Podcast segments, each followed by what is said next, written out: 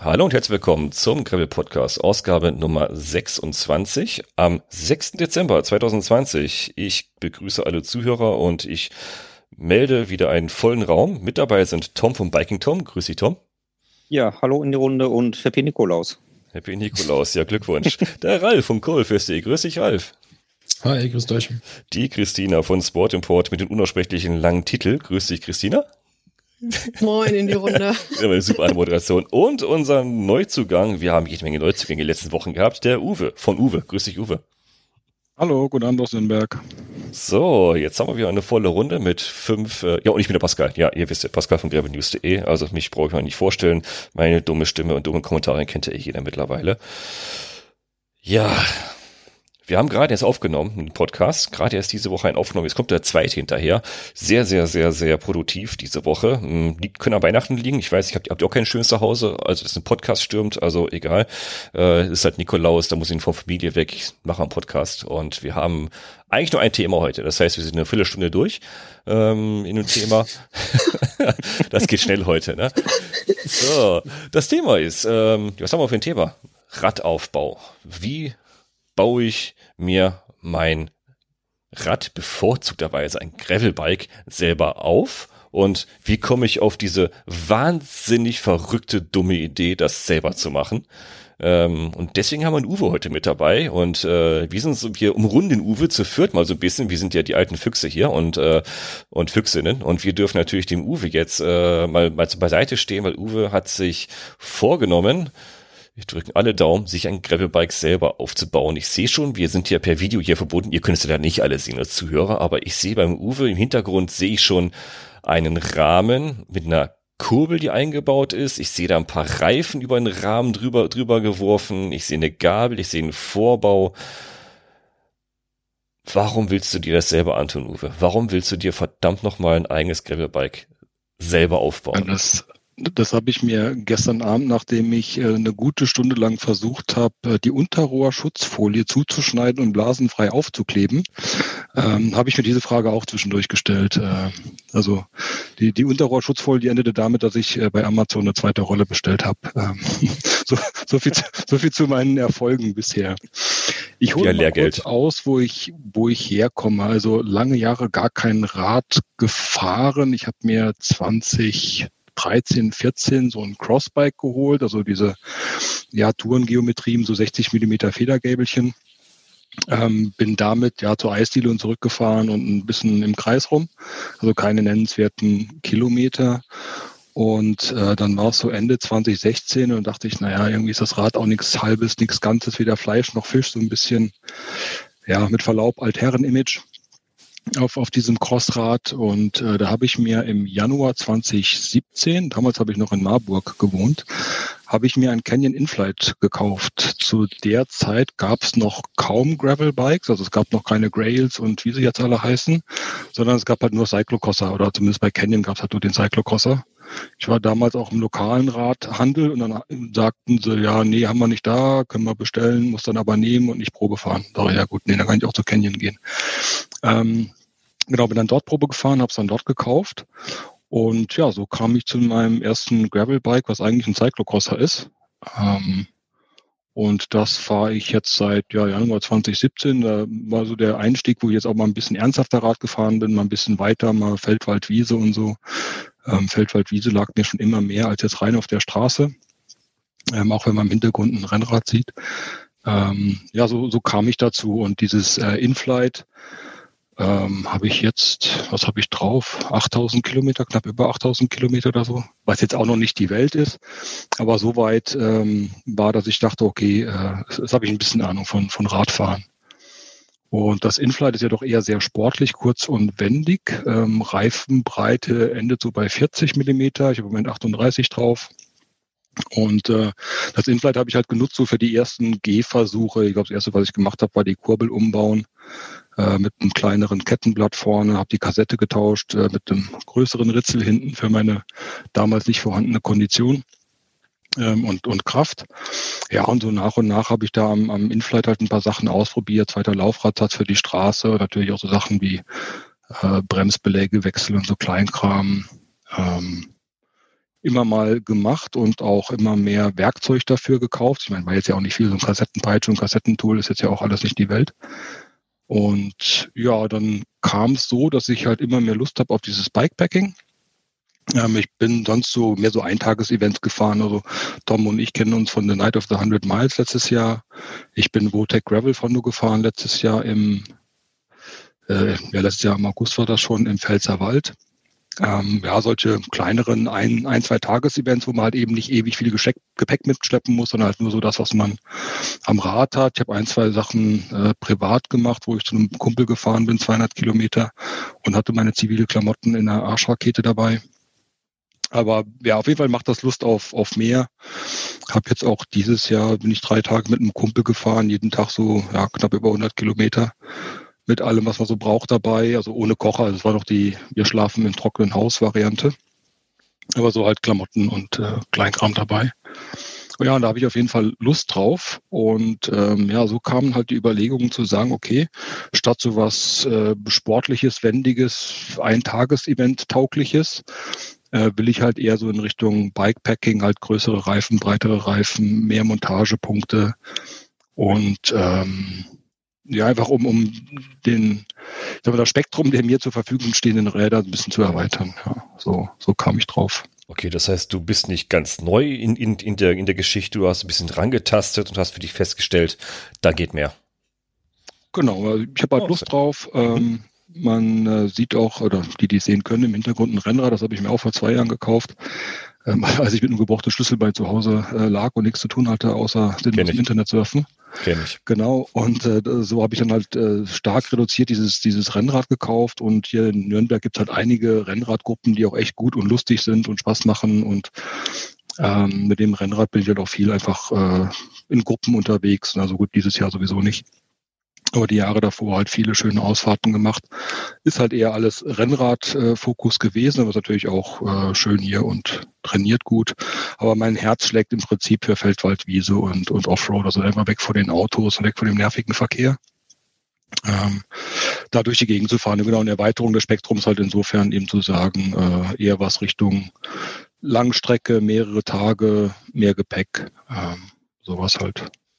Und wie kommst du jetzt auf die Idee, warum gehst du nicht in den Laden und sagst so, das Bike gefällt mir, gut, da warte ich vier Wochen, bis es geliefert wird, Gelächter, ähm, aber bis es da ist und äh, wie, wie, wieso willst du das selber bauen, so ein Bike? Was, was, was ist der Anreiz für dich, der Ansporn, das selber zu bauen? Ähm, hauptsächlich zweierlei Gründe. Also natürlich das Bombtrack gibt es ja, also äh, stimmt, äh, könnte ich mal dazu sagen. Also das Rad, was ich mir aufbauen werde, ist ein Bombtrack Hook X.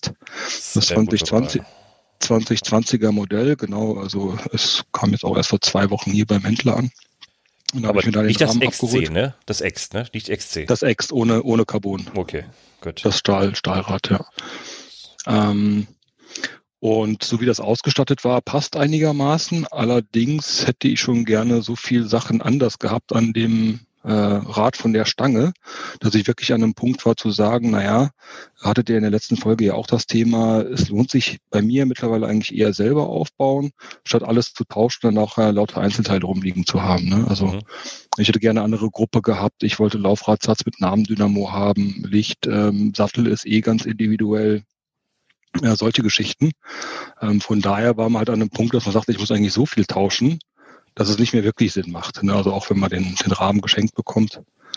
Und äh, ja, wahrscheinlich hätte ich die, die hätte ich ausschlachten und verkaufen können, aber gut, das äh, ja, das ist auch noch ein Thema. Das heißt, du, also, weil, weil, du eh schon in die Materie so ein bisschen eingestiegen bist und, und schon weißt, was du willst, deswegen baust du das selber auf und kein, keine Kompromisse eingehen, gefällt mir. Ähm, das heißt, wie ist denn ja. ähm, bei dir so im, im, im Vorfeld, ähm, sagen wir jetzt, wenn du vor zwei, drei Jahren angefangen hast, also ein bisschen intensiver Rad zu fahren, ähm, ja, so deine, deine Kondition zum selber machen?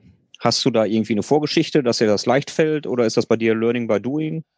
Ich, gut, ich könnte ja zum einen sagen, dem Ingenieur ist nichts zu schwör. Ne? Äh, von daher äh, muss aber vorweg schicken, äh, klassischer zweiter Bildungsweg. Also ich habe mal was Vernünftiges gelernt, also eine, Hand, äh, eine Industrieausbildung gemacht zum Energieanlagenelektroniker. Also da so ein bisschen Handwerk habe ich dann habe ich schon mal mitbekommen und halte mich jetzt nicht für völlig untalentiert, auch am Inflight. Wie, ich habe auch mittlerweile da einen anderen Lenker drauf mit ein bisschen Flair und sowas und wir halt Kassetten umbauen. Ich habe jetzt neulich äh, vor paar Monaten, also bevor ich das Bobjack bekommen habe, habe ich auch das Inflight umgebaut auf einmal elf. Ähm, äh, entsprechend Kassette, Antrieb und was also alles dazugehört, Schaltzug und ja, ich will es halt ausprobieren. Also tatsächlich ist es Learning by Doing, äh, viel Videos gucken auf YouTube, wie sowas geht. Ja, so ein bisschen reinfuchsen. Also es, äh, der ist beim letzten Podcast aufgefallen. Ähm, ja, danach kennt man halt jede Schraube am Rad. Ne? Also ist ein Vorteil, wenn man jede Schraube am Rad selbst definieren und spezifizieren kann. Äh, ist halt auch ein Nachteil, ne? Äh, weil man verbringt Stunden über Stunden über Stunden im Internet und versucht sich irgendwie Teile zusammenzusuchen, die zusammenpassen. Das ist ja ein Thema. Das, also, ja, das ist ein ganz, ganz wichtiges Thema. Aber ich sag mal, die, die, die, die Grundvoraussetzung hast du dann also erst, erstmal schon mal. Das heißt, du hast keine zehn Daumen, du hast schon mal auch keine zwei linken Hände, wenn du schrauben kannst. Klar, haben wir letztens, haben wir die Woche auch drüber gesprochen. Mhm. Es ist natürlich Lehrgeld, was man manchmal zahlt. Ne? Also äh, Werkzeuge, ja. die nicht passen, das ist ja manchmal echt, echt spooky. Ähm, allein schon, was ist ich hier, ähm, äh, Kassettenwerkzeug Inlagerwerkzeug. Da gibt's ja den Standard gibt's ja nicht. Also da, da musst ja schon ganz genau wissen, was du eigentlich haben willst, um, um dann auch die Werkzeuge entsprechend zu kaufen. Ne?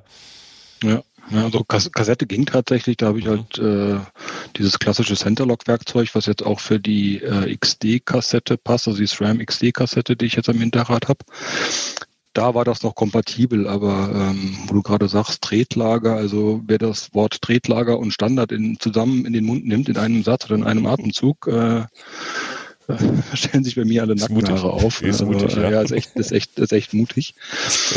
ähm, ja, so dass wir dann halt, ähm, ich glaube, da kommen wir ja auch noch drauf, so ein bisschen Verfügbarkeit der Teile, als ich dann mich mal irgendwann für ein Innenlager entschieden hatte, was auch verfügbar ist. Und der in Rahmen ja, passt? Das in den Rahmen passt. Genau das Bombtrack äh, Hook geht so ein bisschen ein bisschen neueren Weg mit T47 Innenlager, was ja von der Technik und vom Prinzip her durchaus sinnvoll und auch gut ist, weil großer Durchmesser steif, es passt auch äh, 30er Achse gut durch, ohne so mini dünne Kugellager und solche Scherze. Ja, aber erstmal finden, was verfügbar ist. Und dann ist eben der Trick, dass jeder Hersteller bei seinem T47-Lager irgendwie einen eigenen Schlüssel baut. So, jetzt hatten wir ein T47-Innenlager von Praxisworks. Allerdings gab es nirgendwo das Werkzeug dazu. Aber zum Glück hat dann ein Kumpel von mir, äh, der Zugang zu einem 3D-Drucker hat, hat so ein 3D-Werkzeug da gemacht. Und dieses Kunststoffwerkzeug hielt genau für einmal beide Seiten festschrauben. So, und jetzt, keine Ahnung, was jetzt passiert. Das, muss halt das heißt, du, du musst ja zehn Stück hier drucken lassen, du musst sie auch mal wieder, auch wieder aus, auseinanderbauen, wenn, wenn du es nochmal warten musst oder so, nach einem Jahr. Ja, irgendwie, irgendwie so, ja. Okay. Wir hoffen, dass es irgendwann mal Werkzeuge gibt oder. Das ist auch ein Thema eigentlich. Wenn es was, wenn es was nicht gibt, dann, dann druck es dir gefällig selber, ne? Das stimmt eigentlich. Ja, je nachdem, was es ist. Also bei diesem, oder mhm. zumindest das, das verwendete Druckverfahren äh, war jetzt nicht so nicht so gedacht für 40 Newtonmeter Kurbel nee. äh, Tretlager, meine ich, festzuziehen. Das, kein, äh, kein, kein PLA, nee. genau. Okay. Ähm, ja, so äh, fing das Projekt an und, und wächst und gedeiht so langsam. Ne? Ähm, Hast du dir im Vorfeld einen Plan gemacht? Also hast du ja einen Zettel genommen, wie ich gerade hier, wie meine Shownotes ich aufschreibe, einen Plan, so, ich will ein Fahrrad, was nehme ich? Ich nehme den Rahmen, ich will die, mhm. die, ich will die und die Gruppe will ich haben, was ist ich, ich will vielleicht hydraulisch, ich will mechanische Bremsen haben, oder ich will eine bestimmte Gruppe haben, ich will ähm, einen gewissen Laufrad, Laufradsatz will ich haben. Hast du, hast du dir im Vorfeld Gedanken gemacht, was du haben möchtest, ja. oder bist du doch dann ja. eingeschränkt und gesagt, mal gucken, was passt jetzt in das, was ich um den Rahmen haben möchte, weil eigentlich ich habe jetzt von anderen ähm, so gelernt, die haben sich einen Plan gemacht, haben gesagt, so, ich mache einen großen ganzen Plan, haben aber dann gesagt, aber den Rahmen, wie du jetzt zum Beispiel, den, den Hookrahmen, den will ich haben. Scheiße, da mhm. passt aber jetzt, da kann ich jetzt das nicht anbauen, das nicht anbauen, das muss ich was anderes nehmen. Gehst du da Stück für Stück vor oder hast du wirklich erstmal Plan gemacht und ja, jetzt also versuchst du alles zu kriegen? Also das, das, das Bombtrack ähm, steckt mir schon länger in der Nase. Äh, das letztjährige Modell mit diesem Grün ist Geschmackssache, war jetzt, mhm. hat mir jetzt persönlich nicht so gefallen. Ähm, von daher war ich dann auch am, am gucken, was jetzt äh, die, die Farben für dieses Jahr werden und die fand ich echt cool. Das Audax von letztem Jahr fand ich sehr schön, aber das ist von der Geometrie her halt wieder doch eher äh, anders und nicht so mit Geländefokus. Ja, Geometrie, kurz dazu. Ich weiß halt, was ich an Stack und Reach habe bei meinem Inflight, bei meinem Rennrad ähm, und auch den Rädern, die ich zwischendurch hatte und wieder verkauft habe, äh, was da so passt und was da nicht passt. Und beim Bombtrack war es jetzt eben, als die, die Geometrie jetzt für dieses Jahr auch bekannt gegeben wurden, äh, die sind zum letzten Jahr leicht verändert, dass ich zumindest was Stack und Reach angeht, äh, Werte habe, so plus minus ein, zwei Millimeter, wo ich denke, damit komme ich auf jeden Fall klar oder damit lässt sich halt eine, eine taugliche Sitzposition finden. Mit den anderen Geometriewerten habe ich mich jetzt nicht im Detail beschäftigt, also schon alles mal angeguckt und mal reingelesen, aber irgendwann habe ich da auch den, den Durchblick verloren. Ja, kurze Kettenstrebe ist halt irgendwie, äh, macht das Rad agil, langer äh, Radstand macht das Rad wieder ein bisschen ruhiger. Ja, also da lasse ich mich jetzt überraschen, wie sich's fährt, wenn es mal zusammengebaut ist. Ähm, also bei mir stand der Rahmen fest oder ziemlich fest, äh, sage ich mal, weil, weil Bombtrack, also so eine coole Marke, äh, deutsche Marke, schöne Rahmen, ähm, sollte auch Stahl werden. Äh, als, als sie das, das Titanrad announced haben, bin ich kurz schwach geworden, aber das Preis, der, äh, der, das Preisschild hat dann dieses Schwachwerden auch wieder ganz schnell erledigt so dass der Rahmen feststand und es stand auch für mich fest, ähm, ich will 650B fahren, also 27,5 Zoll, denn auf meinem Inflight habe ich ja schon 28 äh, Zoll, also 700C und eben die Möglichkeit haben, breitere Reifen. Weil beim Inflight ist so um die 40 vielleicht und mit bisschen Glück 42 Schluss und hier im Bombcheck äh, komme ich halt bis 55 hoch. Ähm, also das stand fest.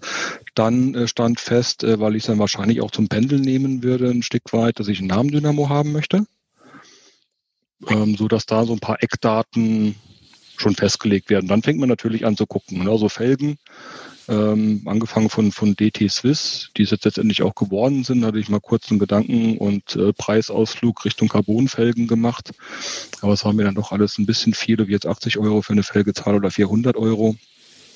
Ähm, das war mir dann auch wieder zu heftig. Und so haben sich die, die Komponenten zusammengesetzt aus ja, Preis, Gewicht hat mit eine Rolle gespielt, Verfügbarkeit. Ähm, was das Passen angeht in den Rahmen, ist jetzt zumindest bei dem Bombtrack, habe ich das Gefühl, ist nicht so kritisch. Ne? Also äh, schon sehr universell, war das Hauptthema. Ne? Ja.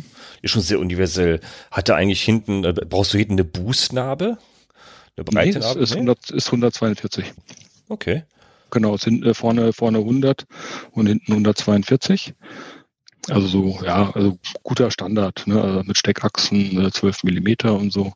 Ja. Das findet man alles. Also ich habe tatsächlich lange recherchiert und habe es dann irgendwann aufgegeben und werde jetzt gucken, wie es ist, wenn es zusammengebaut ist. Ist das Thema Kettenlinie und Tretlager.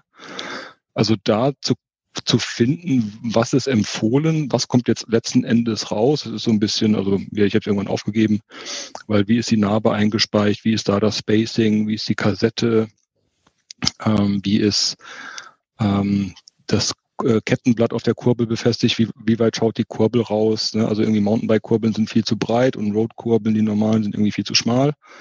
Und ja, jetzt gucken wir mal, wie die Kettenlinie ist. Und ich muss mal gucken, dass man irgendwie mit mit Distanzscheiben oder mit irgendwelchen Tricks dann ähm, die Kettenlinie so hinbiegt, dass es dann, dass es dann passt. Ne? Also, okay. Ist was, das was war eigentlich? Hm? Äh, Entschuldigung, äh, was war da eigentlich deine äh, Intention, äh, dich für einen Stahlrahmen zu entscheiden? Also ich fahre selbst auch Stahl, aber mich interessiert es auch äh, von, von anderen zu hören. Ähm, Alu habe ich schon. Ähm, mhm. Carbon für so den Einsatzzweck fand ich, naja, äh, geht und sagt auch jeder, ja, die fallen jetzt nicht auch gleich auseinander. Aber einfach so als robusteres dachte ich mir Stahl. Und, und Titan hat mich einfach der Preis abgeschreckt, ne, so dass, dass ich so auf Stahl gekommen bin. Ich bin auch gespannt von den Fahreigenschaften her. Ich bin da tatsächlich noch nie ein Stahlrad gefahren. Ähm, wie da so die Eigenschaften sind, was Steifigkeit und Komfort angeht. Ja. Ja, den Unterschied, äh, denke ich, wirst du auf jeden Fall merken zu deinem okay. äh, Alurahmen. Ja, Dann bin ich mal doch, gespannt. Doch. Ja, doch, doch. Macht schon Spaß. Also, da habe ich mir nicht so die riesen Gedanken drum gemacht, um das Thema Rahmenmaterial, weil ich wusste, welchen Rahmen ich haben will. Und vielleicht Carbon habe ich am Rennrad. Ja, das ich, Titan ist auch un unerschwinglich. Ja, also ich finde halt, ähm, also Carbon ist ja schon irgendwie eine ganz coole Sache. Also auch beim, beim Gravelrad durchaus. Also ich war ja auch bei der Überlegung, ähm, mir ein Carbonrad aufzubauen oder eben nicht. Und fahre eben selbst beim Rennrad auch Carbon. Und ähm, für mich war es dann eben auch der, der entscheidende Punkt, ähm, ja, wenn ich doch mal irgendwie mit dem ganzen Gepäck irgendwo im Gelände unterwegs bin, also selbst auch ohne Gepäck, äh, und ähm, äh, leg mich ab mit dem Rad irgendwo auf irgendeinem Trail, mhm. ähm, dann ist ja da die Gefahr, dass so ein Rahmen beschädigt ist, einfach viel, viel größer als, als bei einem Stahlrahmen einfach. Ne? Und der Komfort eines Stahlrahmens ist halt, ist wirklich unglaublich toll. Ja, also, also genau, du sprichst es an. Ähm, ich habe natürlich auch die, die eine oder andere Bodenberührung, wenn man sich jetzt den, den Rahmen meines Inflights oder auch vor allem die, die Hoods, die, die, die Lenkergriffe anschauen würde meines Inflights, sieht man da viele, viele Feindkontakte ähm, passiert halt. Und eben da weiß ich halt eben nicht, äh, Carbon hätte ich so ein bisschen Bedenken. Wenn ich jetzt sage, ich ja. mache mir ein Rad, wie ich das Inflight jetzt nutze, zu sagen für irgendwie Tagesevents und irgendwie Runden ohne viel Gepäck und irgendwie sowas, dann würde ich, glaube ich, durchaus auf Carbon gehen. Einfach auch, mhm. weil es für so ein Tagesevent so ein leichtes Rad, glaube ich, sehr sinnvoll ist wenn man wirklich sagt, ich fahre jetzt irgendwie ähm, paar Tage durch die durch die Gegend und äh, ja, wenn ich mich mal ablege oder irgendwie mal dumm anstelle, dann brauche ich mir nicht gleich Sorgen zu machen, dass da was kaputt sein könnte. Ne? Ja, genau. Also äh, der Plan ist im, im März mit einem Kumpel zusammen den Holy Gravel zu fahren. Also bis dahin spätestens muss das Rad fertig sein. Was ich richtig mitbekommen habe, dann hast du dir den Rahmen ja ausgesucht, weil du den einfach cool findest. Du vom, vom Design her hatte ich angesprochen, das war deiner. Genau, ja. Bei dem Rest der Komponenten hast du da irgendwie gesagt, dass okay, ich bin, also ich die Schaltung schon mal Probe gefahren und finde die ist einfach gigantisch. Oder gehst du dann nach Testberichten oder wie hast du dich für den Rest deiner Komponenten so festgelegt? Oder war es wirklich die Verfügbarkeit, die ja gerade auch nicht so gut ist? Ähm, wie, wie immer ein bisschen von allem. Ähm, ich hätte gerne mal SRAM Force gefahren ähm, bin ich auch mal Probe gefahren so ein bisschen. Ja, schaltet halt auch gut. Da war es halt so ein bisschen die Verfügbarkeit ähm, der Teile, die bei, bei der SRAM Force, so wie wir sie haben wollte, gerade die Kurbel, weiß ich nicht, die war ewig nicht verfügbar, eben die in dieses T47 beziehungsweise diese 86,5er Gehäusebreite passt. Und ähm, wenn man dann auch so Einzelpreise zwischen SRAM Force und Shimano GRX auf in der 810er Variante oder in der 800er Variante vergleicht, da war mein Eindruck, dass ich dann doch mehr vom Geld, mehr fürs Geld bekomme von der GRX, auch wenn es ein Tick schwerer ist.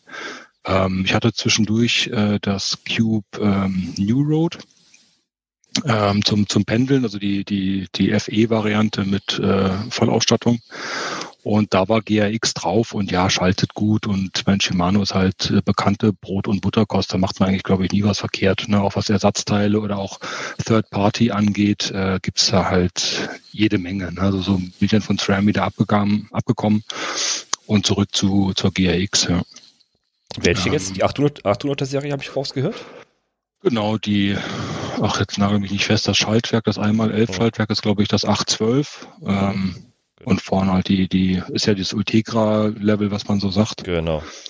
Ähm, ja, also die, die GRX-Griffe äh, greifen sich wirklich extrem gut. Also das ist wirklich von der Ökonomie her, finde ich die, die GRX-Geschichten äh, sehr genial.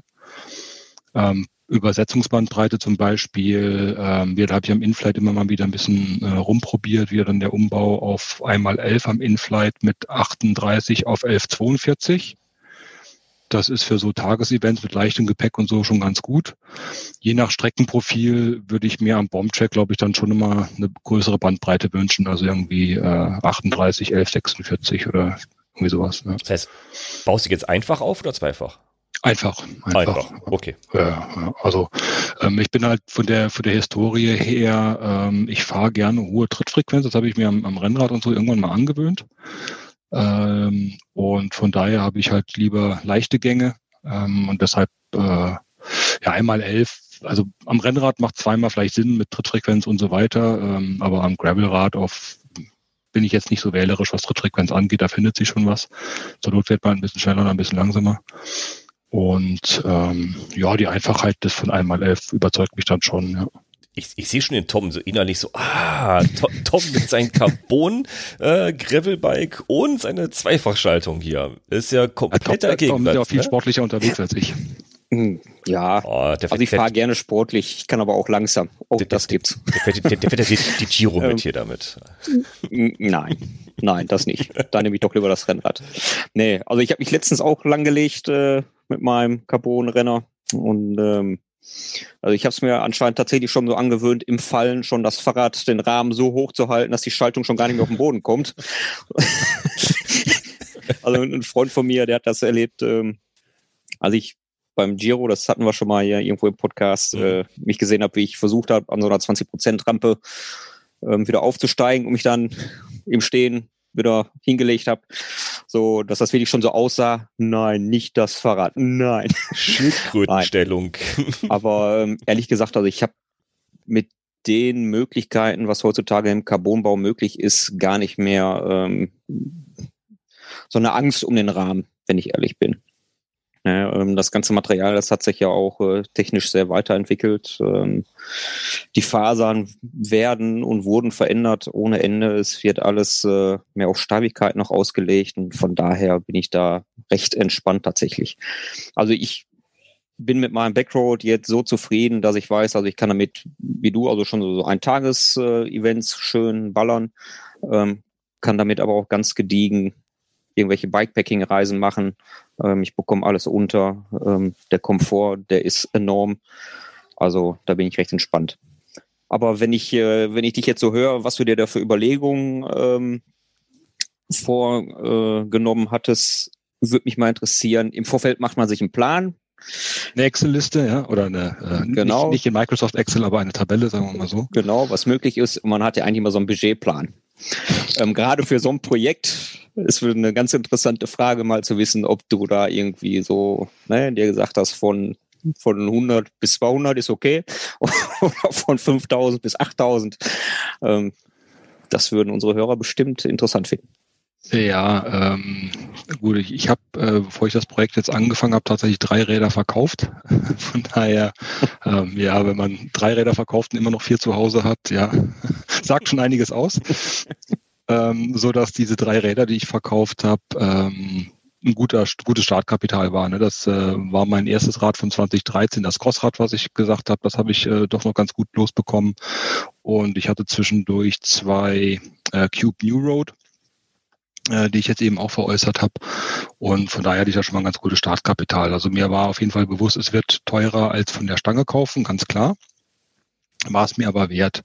Ich habe mir in dem Sinne kein Gesamtbudget gesetzt. Ähm, ich behalte so ein bisschen im Auge, aber das ist äh, so einer dieser Dinge. Ich glaube, ich werde nicht den Fehler machen, das am Ende mal zusammenzurechnen. Ähm, das machst du ja, aber es ist, ist so, mit. Na eben, also das, das ist so, ist ein bisschen Hobby und ähm, ja, es vielleicht klingt ein bisschen vermessen, aber ja, ich bin in der glücklichen Lage eben, ähm, dass es da jetzt auf irgendwie 50 Euro für eine Komponente mehr oder weniger oder auch mal 100 Euro für eine Komponente mehr oder weniger jetzt so nicht ankommt. Ne? Also so viel auch die Wahl auf einen Sohn-Nabendynamo statt Shutter Precision oder irgendwie sowas ein auch deutscher Hersteller und äh, Bombproof quasi, äh, auch dann so eine äh, Beleuchtungsanlage, klar, das geht alles immer äh, billiger. Ähm, ja, von daher war es so eben so eine Mischung. Also wir hatten 400 Euro für eine Carbonfelge, war mir dann doch ein bisschen zu steil. Mhm. Und ähm, dann bin ich dann doch bei DT Swiss geblieben. Ne? Ähm, ja, auch DI 2 wäre schön gewesen, war es mir dann aber auch nicht wert. Ne? Vielleicht in Zukunft mal irgendwann. Ähm, also habe ich äh, äh, nach meinem Bauchgefühl, sage ich mal, einen Mittelweg gefunden oder gesucht und gefunden für die einzelnen Teile, äh, mit denen ich gut leben kann. Ich habe auch für einige Anbauteile eBay Kleinanzeigen bemüht. Also ich habe eine, eine, eine Ritchie äh, Sattelstütze, also Carbon-Sattelstütze. Ich habe Ritchie Vorbau. Ich habe ähm, gut Ritchie Lenker, der ist, der ist neu. Ähm, aber Welchen? auch Sattel zum Beispiel. VCS, also den Venture oder? Genau, ich habe den ganz neuen äh, quasi am Tag, nachdem er mein Radladen sagte, ich kann jetzt bestellen, habe ich gesagt, bestell sofort. Äh, der, der Venture Max 2020, ja. Okay. der ja zum Glück jetzt auch die, das, ähm, die abgeflachte obere Griffposition hat. Genau. Ähm, das war so das, was mich am Bestellen des 2019er Modells abgehalten habe. Ich habe am Inflight irgendwann mal gewechselt auf einen Evo Max oder so heißt der. Der hat weniger Flair, hat aber auch schon dieses abgeflachte ähm, äh, wie heißt's, Oberlenker. Äh, Griffposition. Und das möchte ich halt nicht mehr missen. Ne? Ähm, und als dann Richie äh, gesagt hat, sie machen den Venture Max 2020 äh, mit abgeflachter ähm, Griffposition oben, naja, der, der wird's. Ne? Was seht ihr ja. da für Reifen auf deinem Rahmen, die, die drüber gestülpt sind? Also, die sehen für mich aus wie WTBs. Ja, nee, WTB, da, äh, ich kann hier mal das Profil in die Kamera halten, dann spielen wir mal Rate den Reifen. Jetzt habe ich natürlich das Logo schon gezeigt, ne? Rate den Reifen. Nee, okay, das ist kein WTB. Man kann es so gerade eben erkennen, wenn wir größer machen. Für die, für die Zuhörer gerade total spannend. Wir raten gerade, was ihr nicht seht. Das ist, hm. Wie, wie, wie früher das Fahrtenlesen, ne? Was, was für ein, was für ein Tier ist ja, das? Ja, ja, genau. Also das ein, sind die, ein, ein, ein Herr See ist es nicht. Nee, nee, das ist auch so der Punkt, wo ich noch das ein bisschen Victoria, nee. Nee, auch nicht. In Maxis, das war auch meine erste Frage. Maxis Rambler ist es, also auch es nicht. gibt nicht viele mit, mit, mit dieser, mit dieser Skin, oder? Das haben wir so fast alle durch, oder? Ja, eigentlich schon. Ah, und, und, und, warum, und jetzt die Hauptfrage, warum, warum hast du keinen von denen, die wir, die wir gerade äh, aufgezählt haben? Ähm, kann, ich, äh, kann, kann, kann ich kurz auflösen, ist gar kein Thema. Also äh, René Earth interessieren mich, ist mir im Moment noch ein bisschen zu steil. Ähm, okay. da den, den 80 Euro für einen, Rad, für einen, für einen äh, Mantel auszugeben. Ne? Vielleicht lasse ich mich da irgendwann eines Besseren belehren, aber erstmal nicht. WTB hatte ich mal die Riddler auf meinem, äh, auf meinem Inflight. An sich guter Reifen, aber zum einen immer spitzende, undichte Seitenwand und zum anderen recht hoher Verschleiß. Ähm, dann habe ich jetzt auf dem Inflight habe ich die äh, Gravel King SK, so der Klassiker. Der ist eigentlich so ganz gut, aber ich wollte einfach mal was, was anderes probieren. Äh, wieder was Breites fahren. Ähm, jetzt für den Herbst, Winter, Frühjahr wird Holy Gravel, den äh, Pirelli wie heißt er denn genau? Gravel M oder so, glaube ich, ne? Cintorato Gravel M. Pirelli, genau. okay. Pirelli äh, Cintorato Gravel M in 50er Breite. Und für, für den Sommer habe ich mir überlegt, werde ich, oder ja, wenn es früher wird oder das Wetter ein bisschen besser wird, werde ich mal den neuen Gravel King äh, äh, Semi-Slick ähm, ausprobieren. Nur der war mir jetzt für, für Herbst, Winter nichts. Ne? Ähm, ja, die anderen sind sicher auch alle gut. So ein bisschen Geschmackssache ausprobieren. Ja, man schaut so ein bisschen in, in Tests. Ähm, war ja auch die, die Frage von Ralf, wie ich mich da informiert habe, natürlich auch Foren und Facebook und, und Tests, äh, weil ich nicht weiß, wiefern man Tests auf YouTube immer so trauen darf. Ja, also doch oft äh, Influencer-Marketing ist. Ja, also da geht probieren über, über Studieren. Äh, ich werde es auch tubeless aufbauen. Sehr ähm, gut, sehr gute Wahl. Tubeless, sehr gut. Ich, ich, äh, ich hadere noch, ne? Also ich, ich will Tubeless Nein, mögen, aber, aber Tubeless mag mich noch nicht, ne? Also ich habe echt eine Odyssee hinter mir mit, mit irgendwie Tubeless auf dem, auf dem Canyon. Ähm, Dann aber, Tipp. Was für ein? Latex. Äh, Latex-Innenschlauch oder Latex-Sichtbild? Nee, ich, ich fahre noch gerne auf Latex-Schlauch gerade. Ach, okay. Stimmt. Okay. Ralf auch noch. noch. noch. nicht auf Aerotan und äh, Tubolito und wie die Konkurrenten da heißen. Nee. Ja. Ähm, ja, also ich habe mit Tubeless noch nicht so viel Erfolg gehabt, was bisher eigentlich immer am Mantel lag, weniger an Felge und, und Dichtigkeit der Felge und Co. Das war eigentlich immer easy. Auch auf, aufziehen war bisher mit einer normalen Standpumpe immer möglich.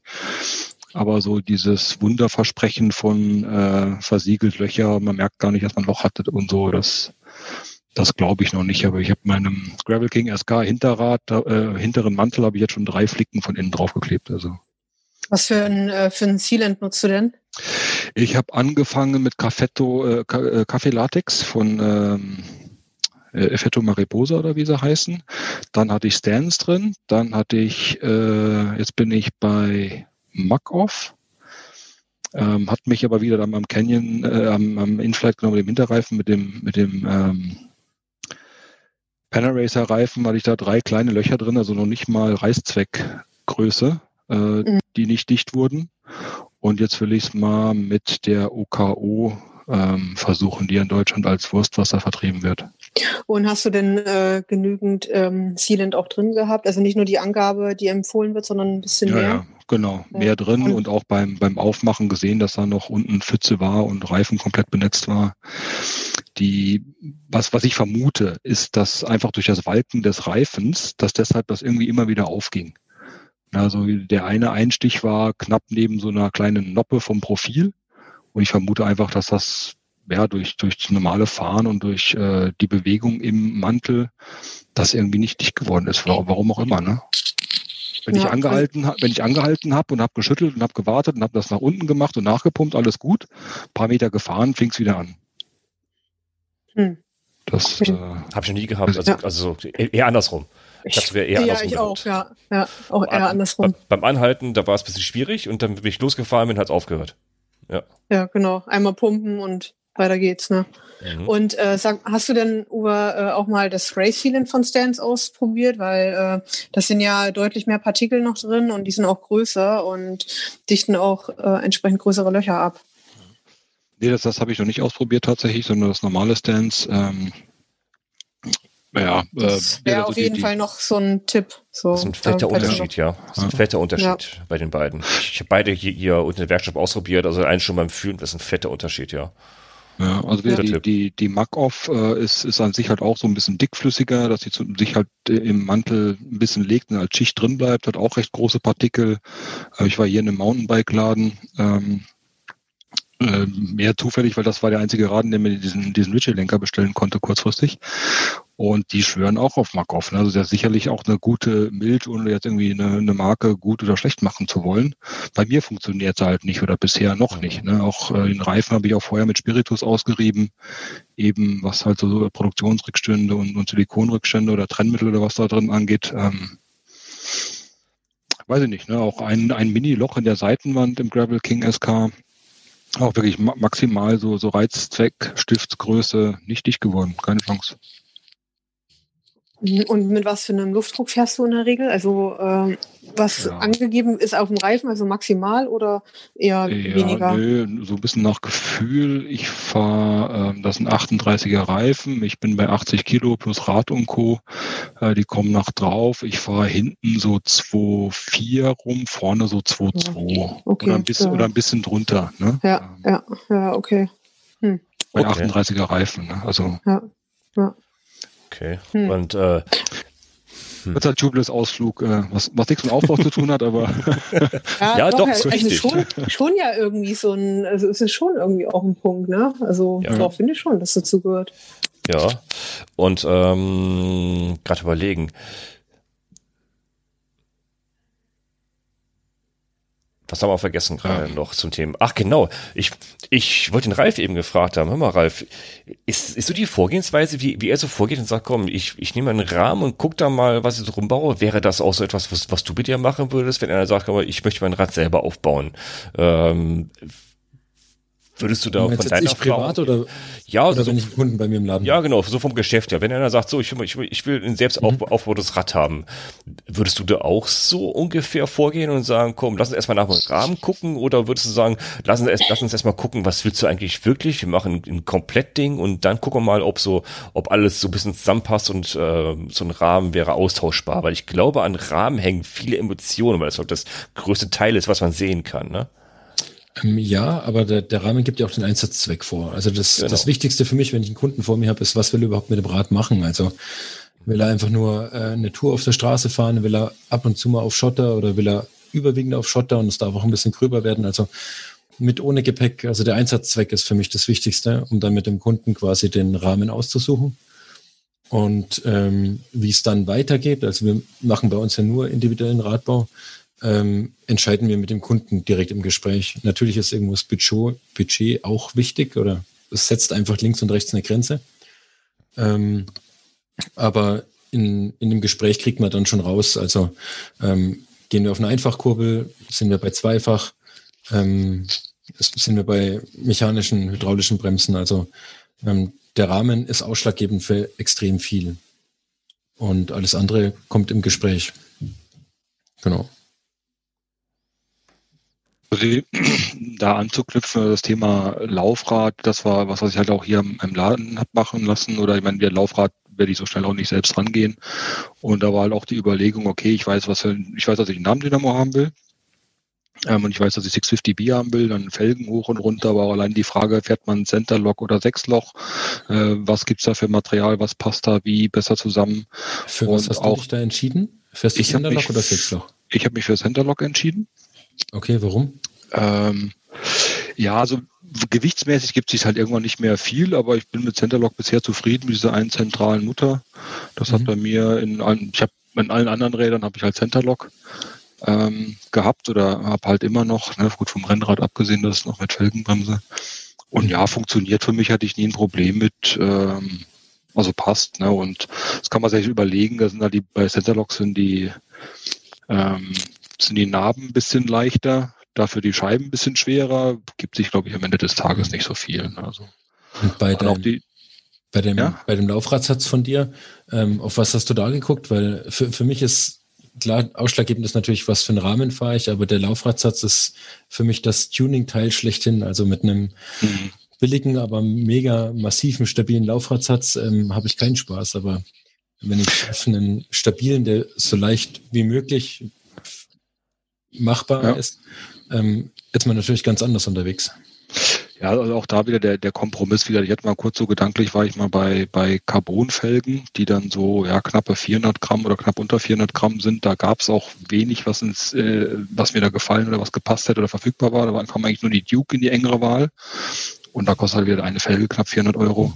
Mhm. Und äh, so sind es jetzt eben die doch durchaus bezahlbareren äh, DT Swiss geworden mit 500 Gramm pro Felge, ähm, wo ich um die Beratung im Laden tatsächlich ganz froh war, war um das an, um das Thema Anzahl Speichen, die ich fahren will. Dann will ich 24, äh, 28, 32 fahren.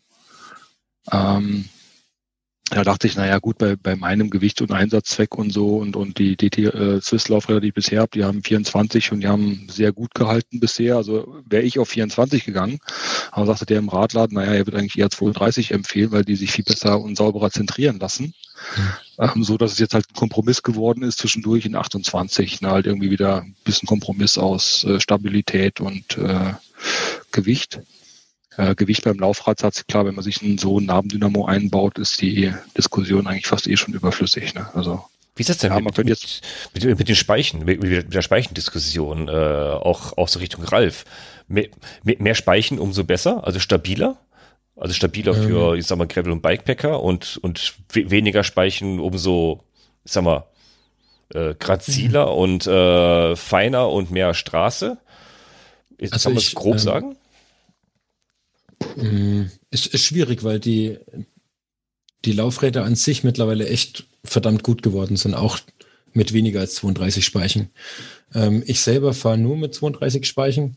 Einmal, weil ich mir keine Gedanken machen muss, wenn ich es wirklich mal laufen lasse. Ähm, ich kann es ziemlich gut auszentrieren, wenn mir irgendwo Probleme sind. Ähm, ich habe keine Sondermaße für irgendwas, also mit Gepäck würde ich, glaube ich, nicht unter 32 gehen. Okay, und wenn man eine sich wegpinkt, dann ist es auch nicht so ganz dramatisch, ne? Ja. Wobei ich fast immer eine mit dabei habe. okay. Fast. Ja. Also da bin ich mal gespannt, tatsächlich jetzt von 24 kommend auf 28. Ähm, ja, heißt, du machst, hin, du machst hinten und vorne 28 oder vorne genau. 28 hinten 32? Nee, äh, gleich verteilt 28. Ja, gleich verteilt. Hm. Also hätte man auch machen können. Ja, das wird, das, irgendwann muss, muss ich mich halt mal für irgendwas entscheiden. Ja, äh, klar.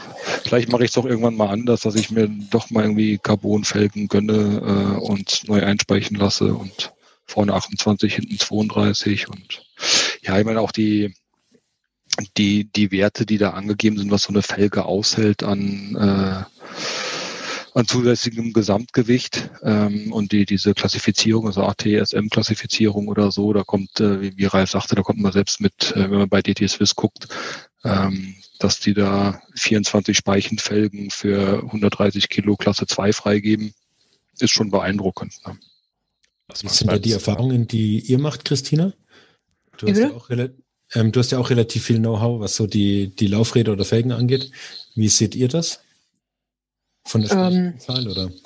Ja, Ja, also eigentlich schon. Also bei uns, wir sehen schon, ähm, dass viel 32 gefahren wird. Ja. Ähm, und das ist auch eigentlich das, äh, wo wir sehen, was am besten eigentlich hält. So äh, muss aber dazu sagen, dass es hauptsächlich im Mountainbike-Bereich ist. Mhm. Ähm, da ist es auf jeden Fall sinnvoll, auf 32 zu gehen. Ähm, also einfach die komplette Stabilität des Laufrades, das ganze Zentrieren, ähm, auch so Sachen, ähm, wie halten die Speichenlöcher und so weiter. Und ähm, also es ist schon ein deutlicher Trend zu sehen, äh, dass es eher auf 32 geht oder eben die Kombination vorne 28 und hinten 32. Ähm, genau, also das ist schon deutlich erkennbar.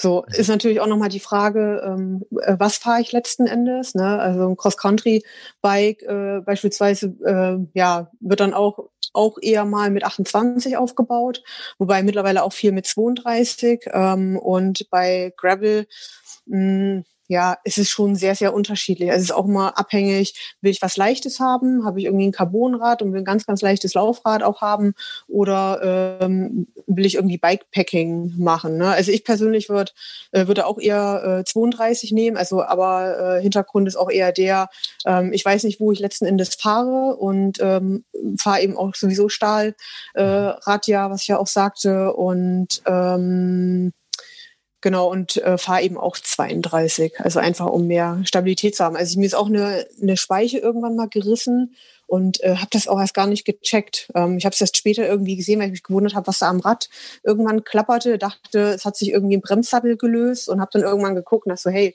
okay, hier ist eine Speiche äh, gerissen.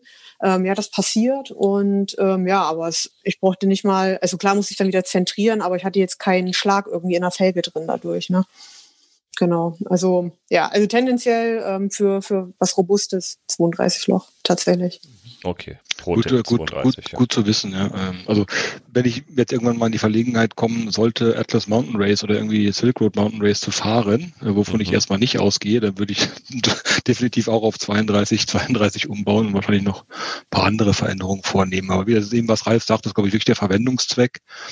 Ähm, Genau. ich, ich hoffe, ich habe mich jetzt dafür irgendwas entschieden, was stabiler ist und mehr hält und mehr Gewicht als meine bisherigen 24er Laufräder, mit denen ich bisher nie Probleme hatte. Ähm, und musste vielleicht jetzt nicht 32 sein, aber wieder nach oben sind da ja immer noch die, die Optionen da äh, für die Zukunft. Man muss ja auch bedenken, ähm, die Kräfte, die da walten, wenn man einfach fährt, wenn du vorne eine kleine Kurbel, hinten eine große Kassette, was du auf Antriebsseite für die Kraft drauf gibst natürlich, wenn du voll bepackt mit dem Rad den Berg hoch äh, hochschwingst, ne, dann kann das ja schon, also meine Erfahrung habe ich da auch gemacht, meine Lehrgeld bezahlt mit mit Laufrädern, die weniger Speichen hatten, dass da auch teilweise wirklich die äh, die Speichen, die Nippel wirklich komplett wegpingen, wenn du dann mit mit mit richtig Watt mal reintrittst. Ne? Also nicht nur, weil, weil du äh, robust fährst, sondern einfach nur vom Antritt einfach zu viel Druck drauf gegeben hast und die, das, ja. die ausgehalten haben. Gerade Antriebsseite. Also, es gibt ja auch sehr attraktive Komplettlaufräder von Hand ähm, auch mit Nabendynamo und verschiedenen Größen und so zu attraktiven Preisen. Die waren für mich dann so ein bisschen raus, weil eben die, die angegebenen Maximallasten ein bisschen gering war für meinen Geschmack. Die waren bei 115 Kilo. Mhm. Und ich war jetzt bei meinem Inflight mit leichtem Tagesgepäck oder Übernachtungsgepäck schon bei, bei 100 Kilo plus irgendwie Wasser noch. Ähm, und da war mir das ein bisschen zu, zu arg auf, auf Kante. Und auch der äh, Martin von, von Bike Tour Global, der hat jetzt auch, glaube ich, seinen dritten Satz Handräder oder so, wer das auf Facebook mhm. ein bisschen verfolgt hat. Gut, äh, der hat ja auch über, über das Atlasgebirge geprügelt, aber dachte ich mir, naja, Hand, äh, ja, dann vielleicht doch lieber was, was äh, hier im Laden aufbauen lassen. Ne? Ja. Ja, Gewicht ist schon. einer von euch äh, mit Messerspeichen oder bevorzugt ihr da die klassischen Rundspeichen? Oder ist, sind die Messerspeichen überhaupt für das Gravelbike irgendwie von Vorteil? Ist sowas messbar? Außer ja, Aerodynamik, ja, schön, gut. So, ob, die von, ob die von Vorteil sind, Vorteil sind, kann ich gar nicht beurteilen. Also muss ich ehrlich sagen, ich glaube, macht jetzt nicht so viel Plus. Ähm, ich hatte es immer bei einem, bei einem Laufradsatz drin, aber ich bin von den Messerspeichen ähm, weg und habe eigentlich normale drin. Einfach auf den Grund der Verfügbarkeit, wenn ich mal irgendwo bin und es ist irgendwas defekt, ich habe auch ein Werkzeug weniger mit dabei. Wenn, genau. wenn ich zentrieren will mit Messerspeichen, brauche ich immer noch dieses komische Ding, wo die Speiche hält. Ähm, das habe ich so nicht. Ähm, schaut aber halt geiler aus. Also Macht einen guten Sound. Ja, ja. ich, kann, ich, kann, ich kann die, äh, die Erfahrungen da auch meines Radladens, der sagt halt auch, Messerspeichen sehen eigentlich nur gut aus. Ne? Und schneiden ähm, die Insekten auch, besser durch. Genau, also auf den, auf den Fertiglaufradsätzen, die ich bisher hatte für mein Inflight, habe ich einen Straßen- und auch einen äh, Gravel-Satz sozusagen.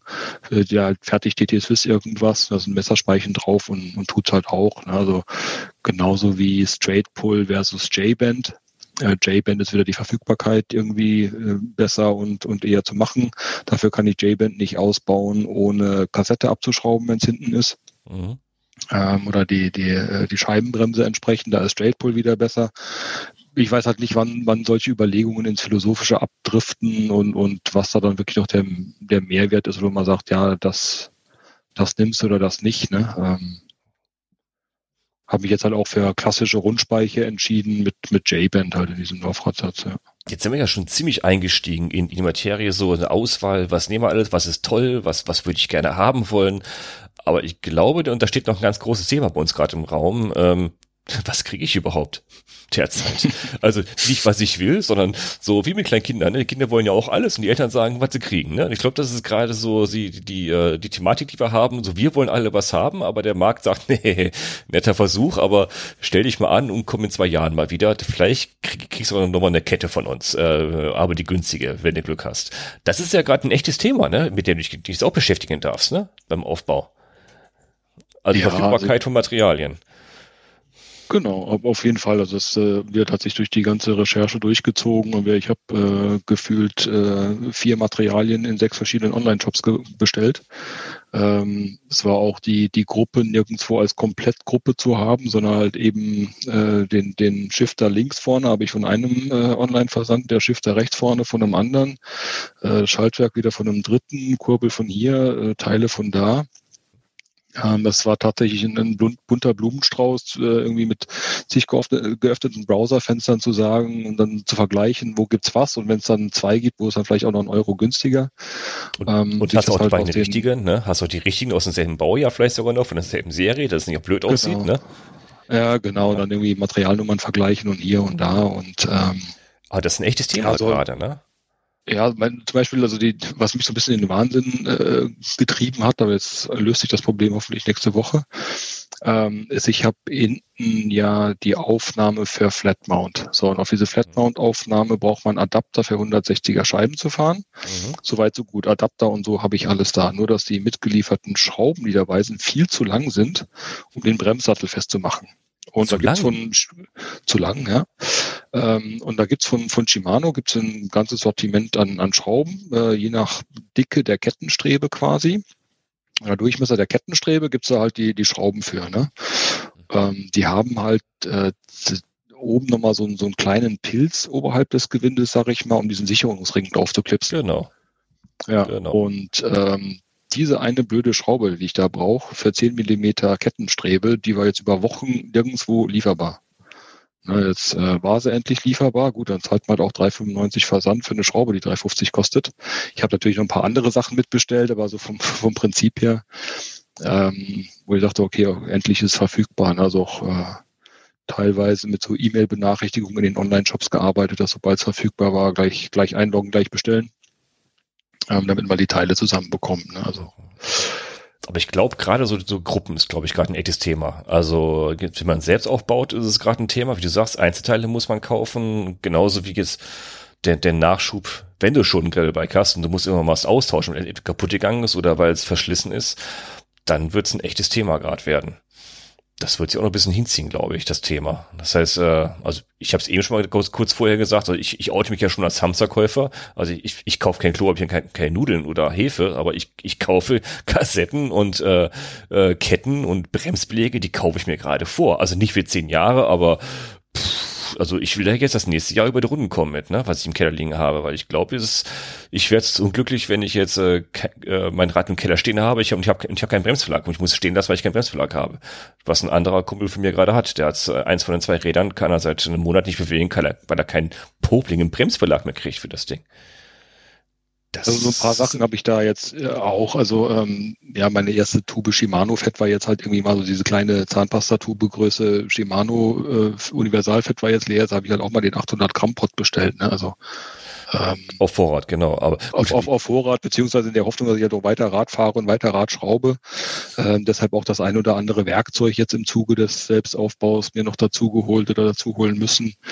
Aber auch da ähm, perspektivisch äh, passt das ja. Ne? Ähm, wenn ich, wenn ich das einmal selber mache oder zweimal selber mache, dann habe ich auch den, den Preis zum Radladen raus und weiß dann auch irgendwann, wie es geht. Das Einzige, wo ich noch die Finger davon lasse, ist halt irgendwie Laufräder selber aufbauen und zentrieren und machen und tun. Obwohl ich es echt gerne irgendwann mal können würde, ne? eben für mal unterwegs irgendwo oder falls da mal was ist. Ähm, aber da kann man ja auch weiter dran arbeiten, ja. Ich glaube, das ist von jedem gerade der Traum irgendwie so. Ralf hatten, glaube ich, gerade äh, gerade gelebt den Traum, ne? Laufradbau hast du jetzt, hast du auch drauf jetzt, ne? Genau. Für mich gebaut und dann mit meinem, mit meinem Knirps äh, für ihn zusammen auch noch eingebaut. Sehr schön. Das war cool. Der hatte mehr Geduld als ich. Die Kinder haben mehr Zeit für sowas. Aber äh, ja. macht ihr es auch gerade so? Also eure, äh, eure Ersatzteile jetzt mal abseits im Radbau gerade schon mal im Voraus ein bisschen zu kaufen und zu sagen, oh, das könnte für mich aber knapp werden, weil wir wissen ja, was wir fahren, wir wissen ja, was wir brauchen. Und ich bin ja auch immer, ich, ich kaufe mir so ein, so wenn ich, wenn ich meinen Bremsbelag einbaue, kaufe ich mir einen neuen, dass ich einen liegen habe. Ja, das, das will ich jetzt nicht mehr. Also, also Brems, nee? Bremsbeläge habe ich schon immer viele auf Lager und ähm, ansonsten eigentlich immer so ein oder zwei. Also eine Kette oder zwei Ketten, mhm. je nachdem, für, für was für ein Rad habe ich eigentlich immer. Aber jetzt den Lagerbestand zu erhöhen, weiß ich nicht. Vielleicht zwingt es mich ja auch dazu, die anderen Räder mal wieder ein bisschen mehr zu fahren. Christina ist mutig, ne? Kein, kein, kein Schlauch bei Tubeless unterwegs, wie wenn es kaputt geht und liegt im Keller, ne? Und dann stehen so, hm, ich glaube, ich bräuchte da das Quietschen so ein bisschen, so die Bremse. Ich glaube, ich brauche einen Belag.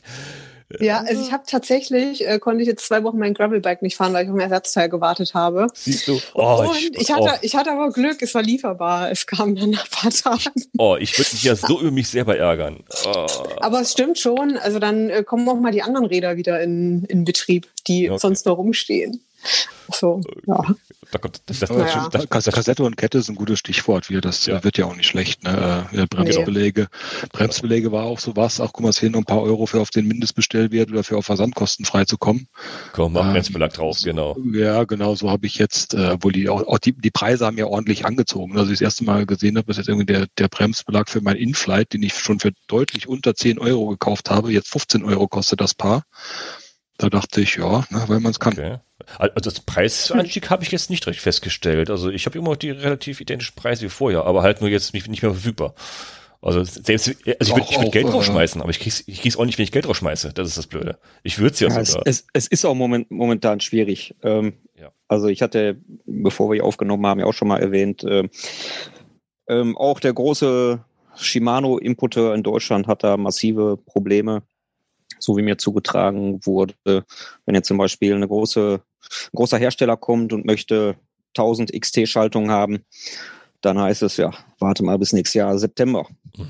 Ne, also wenn man schon solche Geschichten hört, ähm, da wird einem schon bange. Und ähm, als mir vor ein paar Wochen ein Freund erzählte, er brauchte eine neue Kette und hat dann bei der Lieferzeit, weiß ich, zehn Wochen gelesen, da bin ich hellhörig geworden, mhm. weil ähm, ich habe mir da erst keine Gedanken drüber gemacht. Ne? Im Sommer erst das neue Rad bekommen. Äh, ist ja alles neu. Und ähm, als er mir dann so ne? dieses, dieses, Stichwort gegeben hat, ähm, habe ich selber mal reingeguckt. Und ähm, ja, auf so mancher Seite hieß es dann, ja, dann warte mal schön. Ähm, ich habe dann aber auch noch Ersatzteile gekriegt auf ne, bisschen auf Recherche. Und ähm, aber es ist, glaube ich, schon spürbar, dass manche Sachen äh, demnächst auch äh, weiterhin schwer zu kriegen sind. Und so ein ja, bisschen ja. Bremsmaterial zu Hause zu haben, eine Ersatzkette ist nicht verkehrt. Also ich muss jetzt hier nicht 20 äh, Bremsbeläge haben, das nicht, aber so, so zwei, drei Packungen sind nicht verkehrt und vielleicht auch zwei Ketten und dann kommt man vielleicht schon mal ein bisschen hin.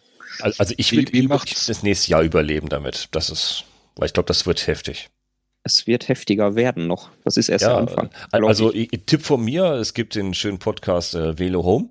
Da ist in der, ich glaube, die vorletzte Ausgabe auch Produktmanager eines großen Online-Versandhändlers, der auch ein bisschen aus den Nähkästchen plaudert und äh, zwischen den Zeilen kann man halt schon ein bisschen die Verzweiflung raushören, wenn ich Verzweiflung sagen kann, aber sagt auch, das ist das wird gerade nicht schön werden für, weil, weil die machen ja auch nichts anderes. Die verkaufen ja keine Kompletträder zwar auch, aber die verkaufen hauptsächlich halt an Leute wie uns Ersatzteile, die mhm. immer irgendwas selber ranschrauben und sagen, die stehen in der Kette natürlich ganz hinten. Zuerst kommen die Hersteller, die sagen, komm, wir, wir, wir hauen 30.000 Bikes raus, gib uns mal 30.000 Schaltungen, also Gruppen mit allen, was da geht. Klar, die kriegen zuerst die UEs, ne? Und dann kriegen irgendwann mal die, die, ähm, die Versandhäuser, die mal äh, anmelden oder die, die Importeure, die sagen, hör mal, wir, wir haben einen Forecast nächstes Jahr, ihr habt sowieso schon 40 Prozent mehr Räder verkauft wie sonst, dann müssen wir auch 40 Prozent mehr Ersatzteile haben. Sage ich, nee, nee, ihr kriegt vielleicht noch 40 Prozent weniger Ersatzteile äh, und nicht noch mehr. Dann wird es für uns alle, bis, also die viel fahren, wird das verdammt eng. Also für das Rad meiner Frau mache ich mir in diesen zehn Jahren keine Gedanken. Die braucht in zehn Jahren noch keine neue Kette. Aber äh, ich brauche da schon Nachschub. Also ich mache mir da schon persönlich echte Gedanken drum. Ja, das, das sind ja zwei Paar Schuhe, finde ich so ein bisschen. Das eine ist, natürlich hat die Branche einen mega Schub gehabt jetzt. Ähm, das muss die Produktion irgendwo auffangen und die ist nicht unendlich. Also das ist halt, keine Ahnung, einen kleinen Anstieg kann man einfach mal wegproduzieren, aber so einen immensen, wie wir jetzt hatten, das ist halt ein Problem. Was ich eigentlich schwierig finde, ist, dass die Kommunikation eigentlich egal wo mega schwierig ist. Ich hätte kein Problem, ähm, wenn jemand herkommt und sagt, hör mal zu, Lieferzeiten, oh, 12 Wochen, 13 Wochen, alles kein Ding. Aber ähm, irgendwas zu bestellen, weil es als lieferbar markiert ist, dann wären es vier Wochen, sechs Wochen, acht Wochen. Mhm. Ähm, ich habe Räder bestellt im Mai, die sind jetzt noch nicht da. Und egal wann ich anrufe, heißt in 14 Tagen kommen sie. Mhm. Und diese, ähm, diese Desinformation finde ich schwierig. Es, weil es wird irgendwann nicht mehr glaub, also glaubwürdig. Und, und, und das ist gerade auch für dich als Händler, also ist es ja schon problematisch und die Endkunden kriegen es teilweise auch mit. Also es gibt auch also Online-Shops, ne, die es gleich na, Natürlich. Ähm, mhm. Aus, aus meiner Sicht, ein Kunden gegenüber ist es scheiße, weil irgendwann wird der mhm. Kunde mir auch nicht mehr glauben. Ähm, ich bin aber auch Privatperson und ich kaufe ja für mich selber auch. Und das ist genau das Gleiche. Also ja. ein ähm, bisschen mehr Ehrlichkeit wäre manchmal ganz cool eigentlich. Ja, also es gibt ein paar Online-Shops, äh, auch die großen, die sind schon ehrlich genug, die sagen einfach, sorry, Verfügbarkeit mhm. rot, da musst du halt warten, über sieben Wochen. Genau. Andere sagen, ja, ist verfügbar, klar, bestell mal. Und dann sagen die, ja, genau. sorry, ähm, mhm. wir melden uns, wenn es da ist, ne? Das ist schwierig in der Branche, das stimmt, ja. Kurze Frage, gerade so Ersatzteile, also wenn man jetzt bei, bei Kette und Kassette und sowas bleibt, seid ihr da, äh, muss immer Gruppen rein sein oder man könnte ja im Prinzip auch sagen, es ist ja egal, ob es eine XMC oder eine SRAM oder eine Shimano-Kette ist oder eine Connex-Kette ist und auch äh, Kassetten gibt's ja von SRAM, von Gavaruk, von Sunrays, von Shimano, von was weiß ich noch wem allem oder sagt ihr, da kann man ruhig bunt durcheinander würfeln? Haben wir eigentlich schon mal das Thema Glaubensfragen diskutiert? Das ist ein, das ist ein Thema und es die, die Philosophie-Episode, ja. Ja, genau. Okay. Und es könnte eine Frage der Diversität sein. Ich liebe Diversität und Inklusion. Ähm, also ehrlich, ne? Um, um, die, um, die, Glaubensfrage jetzt nicht ausufern zu lassen, ich würde sagen, ähm, trau dich, ähm, probier mhm. aus und sammle Erfahrung. Eigentlich es, es eine, eine, Kette ist eine Kette, sie funktioniert. Ja. Die eine hält ja. weniger, die andere mehr. Da kann man jetzt natürlich fast einen eigenen Podcast drüber machen. Ja, also ich, also ich selbst, ich selbst sehe es nicht so kritisch. Ich selbst sehe es nicht so kritisch. Ich, ich bin dann mehr so der Optikmensch. Zum Beispiel, ich habe echt Schwierigkeiten mit der 1142 von Shimano, die silber ist und das letzte Blatt ist schwarz. Also ähm, ja, ja, also das, ne? ja. da, da fahre ich dann doch lieber die Sunrays oder die die die, äh, die von SRAM, die einfach komplett schwarz ist, ne? Richtig, oder komplett silber, ne? Aber ja. Bei Gabaro geht's wieder, ne? da ist es ja äh, gewollt und kannst auch Orange bestellen oder so, aber ja, so, also es ist ja Jammern auf hohem Niveau und wenn das mit der Materialverfügbarkeit so weitergeht, dann äh, fahre ich wahrscheinlich zur Not auch eine goldene Kassette nehm, oder nehm oder was da so in ist. Ne? Ja. Nehmen was du kriegst, glaube ich, ist das Thema gerade. Ja, nehmen also, was du kriegst, genau. nehmen was du kriegst. Wir haben Sendungstitel, ja. Bei denke ich, dass. Äh, was du kriegst. Was du ja. kriegst. Hört sich an wie Kölner Karneval, ja, weißt du. Nimm, was du kriegst und pack's in den Keller, ne? Genau, pack's in den Keller. Das ist kein Kölner Karneval, nee.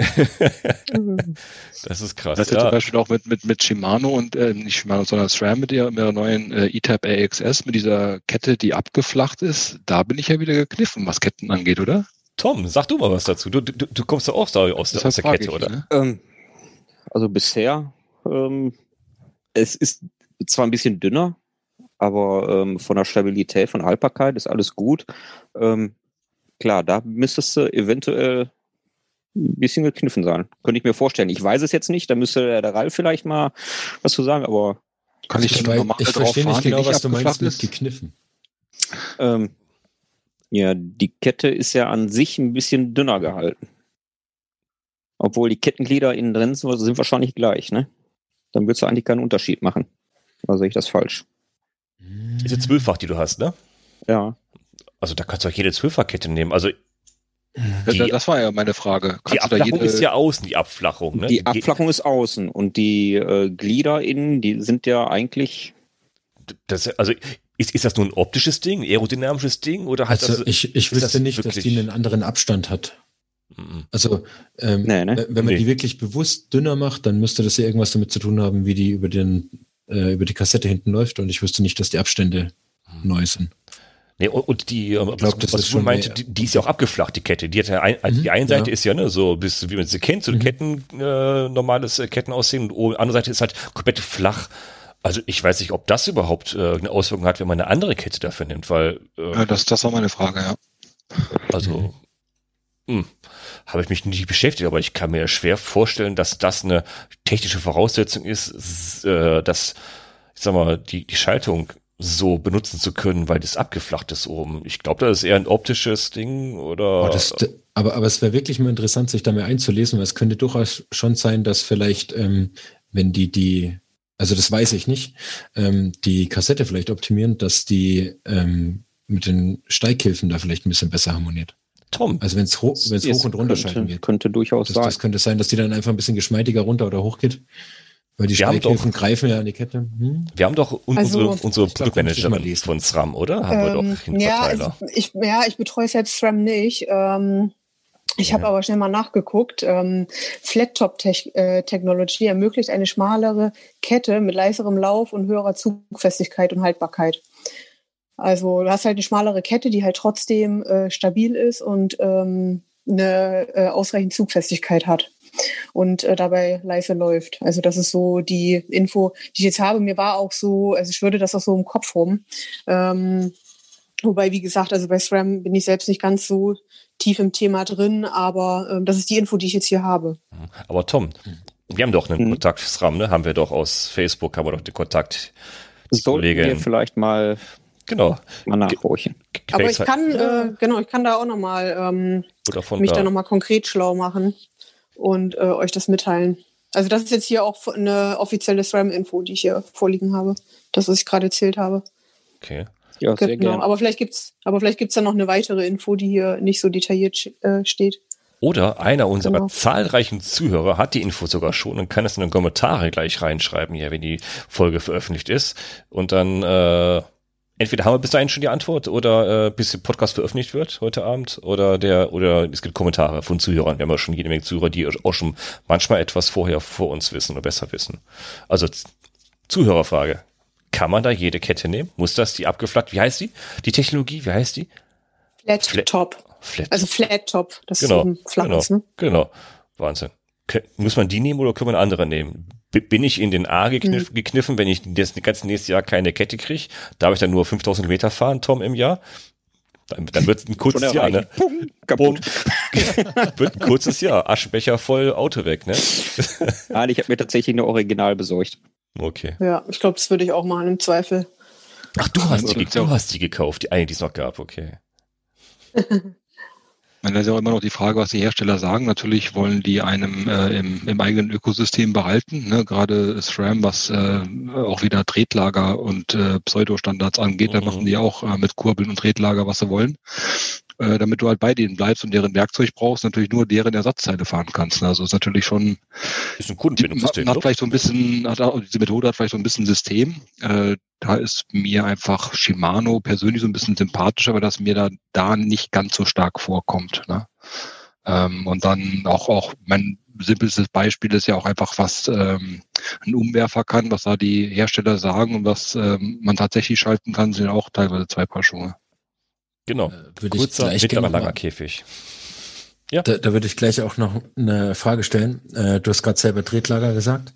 Mhm. Ähm, ich bin so ein kleiner Freak, was Tretlager und Steuerlager angeht.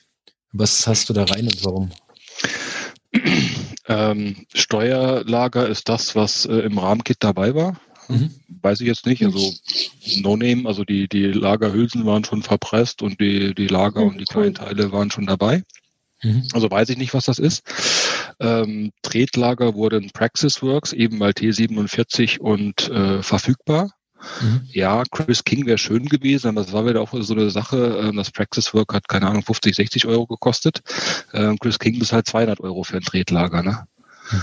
Und da, ah, das ist einfach so, wo ich so, vielleicht ist es so viel gut, so gut oder so viel besser, weiß ich halt einfach nicht. Ne? Ähm, mhm. Okay. Wenn, wenn du sagst, also du hättest gesagt, auf jeden Fall Chris King oder äh, was Hochwertiges oder ähm, was da so gibt. Also ich war viel Chris King mittlerweile, aber ich glaube, ich bin auch äh, ein ziemlicher Fan von geworden über die Steuersätze jetzt zum Tretlager. Muss aber ganz ehrlich gestehen, ich habe es jetzt bei meinem neuen Gravelbike, habe ich das Chris King Lager verbaut mhm. mit einer ähm, 30er Welle. Ich fahre dann die E13-Kurbel und da brauchst du bei dem Tretlager, wo ich habe, ähm, ja so Spacer, die du quasi ähm, ins Lager von außen reinschiebst. Und ähm, ich muss mir das nochmal ein bisschen genauer anschauen. Also es läuft einwandfrei, ist alles cool. Ähm, aber ich bin eigentlich einen leichteren Lauf gewohnt und habe bei meinem Enduro jetzt mal ein äh, Wheels Manufacturing, glaube ich, eingebaut. So ein, mhm. Das ist so vom Preis so, ist noch nicht im High-End, aber ist ähm, auch kein Zwischendrin, ja. mehr. Und von dem bin ich unglaublich begeistert. Das tue ich okay. einmal ohne Kette anspinnen, dann gehe ich Kaffee trinken und die Kurbel dreht immer noch. Und okay. ist bis jetzt echt stabil. Aber ja, Glaubensfrage, ne? Ja, da sind wir auch wieder bei, wo verliere ich, wie ja. viel Watt ist das im, im, im Tretlager? Ja, ist bestimmt messbar. Oder mein Pascal hat ja, glaube ich, in der letzten Folge auch gesagt, wenn die ersten äh, Lager Fritte sind, also die eigentlichen Kugellagern, man kann mhm. die tauschen, gebe ich halt ein paar mhm. Euro mehr aus für bessere Kugellager. Genau. Ähm, ich weiß, mhm. dass die meiste Reibung im Kugellager tatsächlich durch die Dichtung kommt und weniger durch Kugel und Käfig und Fett. Mhm. Ähm, also es gibt da auch nochmal Lager, die so gebaut sind, dass eben der, die Dichtung oder der, das Siegel nicht an den Rollen reibt sozusagen. Ähm, ja, das ist halt auch wieder in einer sehr tiefen technischen Nerdy-Diskussion. Bei Steuersatz weiß ich auch nicht, was jetzt da, ich bin noch kein Chris King gefahren, vielleicht sage ich dann auch irgendwann nie wieder was anderes. Bei meinem Inflight war jetzt ja bei nicht sehr schonendem Gebrauch halt irgendwie nach ich glaube, ich habe jetzt nach, nach 5000, knapp über 5000 Kilometer habe ich halt mal Tretlager und äh, Steuersatz wechseln lassen. Also war jetzt auch nicht die Welt. Ne? Das halt irgendwie 50 Euro für ein Tretlager und äh, 70 Euro war, glaube ich, das äh, ähm, der Steuersatz. Ja, klar, wenn man 15.000 Kilometer im Jahr fährt, läppert sich dann. Ne? Vielleicht ist dann doch wieder was anderes günstiger, was man selber machen kann. Weiß ich jetzt nicht. Okay um, um das Thema nicht noch breiter zu treten, so grundlegende Fragen, also eine der wichtigsten Fragen. Wann hast du angefangen äh, mit, mit, mit, mit, der, mit der Idee, das Rad aufzubauen und wann glaubst du, bist du fertig? Ja, äh, hoffentlich dieses Jahr beides. Ähm, wir, wir schreiben das Jahr 2020 für die Zuhörer. Genau. Dezember übrigens. Äh, gute Frage. Weil ich angefangen habe, wüsste ich eigentlich gar nicht mehr so der genaue Zeitpunkt. Ne? So eine Idee, die so langsam äh, nach und nach zustande kam, ne? eben aus der Überlegung raus, ja Mensch, hier dieses Bikepacking und so macht schon Spaß. Ich hätte gerne was, was halt eben noch ein bisschen Gelände- und Langstreckentauglicher ist und dann hier umgucken nach Rahmen oder auch, es gibt ja auch äh, genug ähm, Gruppen auf Facebook und hier und da und irgendwann war das so ja, dass das äh, auch zum Hook Ext äh, viele Videos gesehen und Testberichte gelesen und das kommt da überall sehr gut weg. Und dachte ich, ja, na, das wäre erstmal so eine sinnvolle Erweiterung in die Richtung. Und dann halt eben Spezifikationen gucken, ähm, mit was wird's geliefert etc. pp. Dann für den Selbstaufbau entschieden äh, schon vor einigen Monaten angefangen, erste Teile zu bestellen oder diese Liste entsprechend zusammenzusetzen und, und mit einem Kumpel auch nächtelang im Internet Preise und Gewichte und Verfügbarkeit vergleichen. Und aus dem großen Trichter quasi immer enger werden in mehreren Iterationsschleifen, sondern hier mal was bestellt hat und da mal was bestellt wurde. Ah, guck mal, hier ist gerade das Schaltwerk verfügbar, bestellen wir mal schnell. Ähm, ja, ich denke, dass ich dieses Jahr noch fertig werde. Also ich brauche ein bisschen Muße. Ich bin nicht so jemand, der mal abends schnell eine Stunde äh, irgendwas da dran klatscht. Ähm, und ich habe auch gerne alles da, bevor ich, bevor ich anfange. Deshalb diese, diese eine blöde Schraube, die nervt mich echt, weil es einfach nicht da war. Und jetzt, äh, wenn sie jetzt da ist, kann ich wirklich aber weitermachen. Ähm, ich glaube, das Thema Aufbau an sich sollte sich in, im Rahmen halten, äh, hoffe ich mal. Ähm, so ein großer Fummelkram habe ich gestern erledigt, nämlich das äh, Rücklichtkabel intern im Rahmen zu verlegen. Ähm, das war sehr fummelig, aber ansonsten denke ich, also noch sage ich, wird wahrscheinlich äh, gut funktionieren, da alles auch außen verlegt ist, außer das Rücklichtkabel. Erwarte ich da jetzt keine größeren Überraschungen. Ne? Das heißt, über Weihnachten hast du noch viel Muße und Zeit und im Großen und ja, Ganzen vorher, ein halbes also Jahr?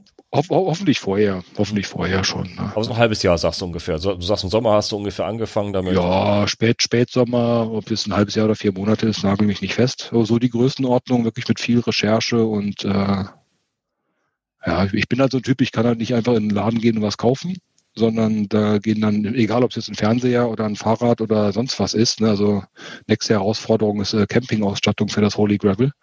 Ähm, das kann ich nicht einfach so kaufen, ohne stundenlang und nächtelang Internet und Berichte und YouTube-Videos und Vergleiche zu machen. Ne? Warum grinsen jetzt alle? Ja, das ist einfach so. Wir sind, wir sind doch alle so, oder? Wir sind doch alle so. einen Blick in meinen Schrank werfen?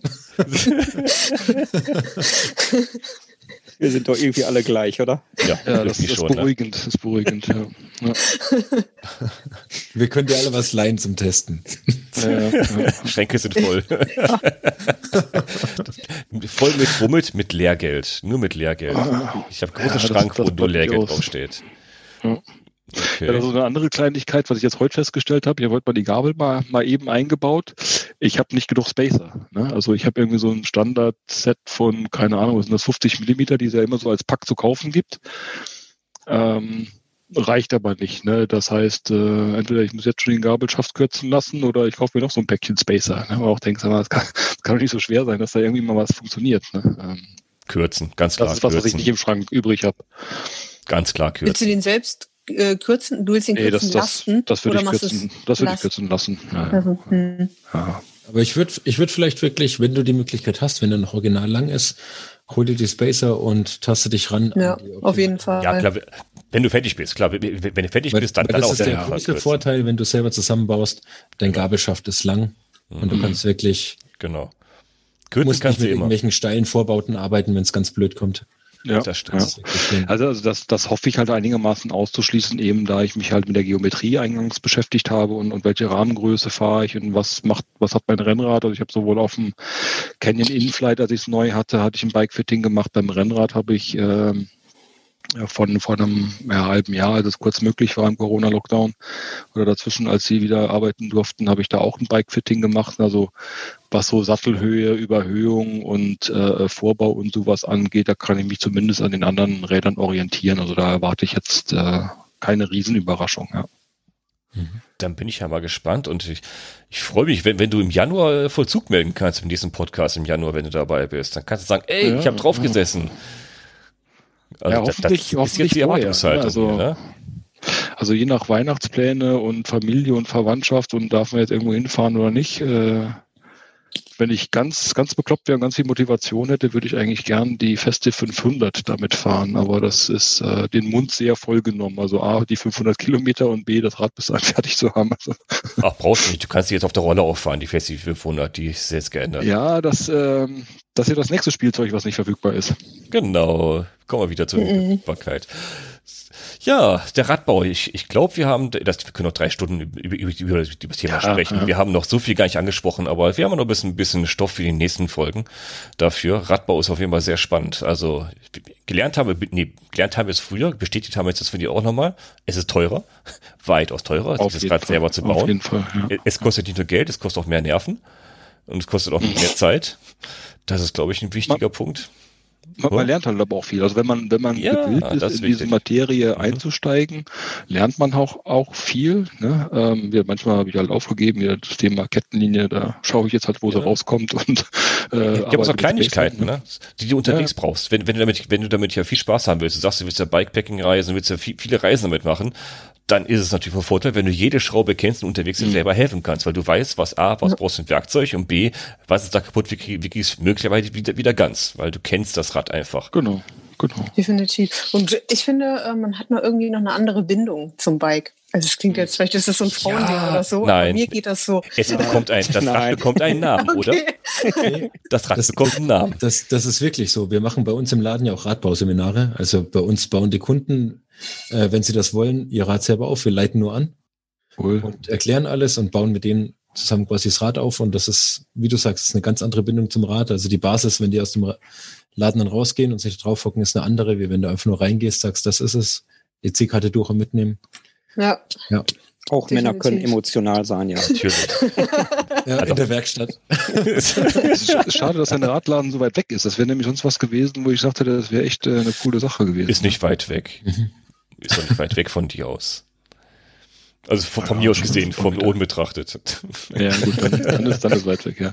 Also ganz ursprünglich hatte ich ja vor, das mit einem Kumpel zusammen zu machen. Ne? Also wir haben den gleichen Rahmen bestellt, also der wohnt in, Sebastian wohnt in Kiel und wir haben uns viele dieser Recherchen und da Millionen Links hin und her geschickt und sowas. Ähm, und da war ursprünglich das Idee, die Idee, bis uns halt der, der zweite Lockdown jetzt in die Quere kam, ähm, wir machen ein schönes Männerwochenende und schrauben gemeinsam äh, und bauen die Räder auf.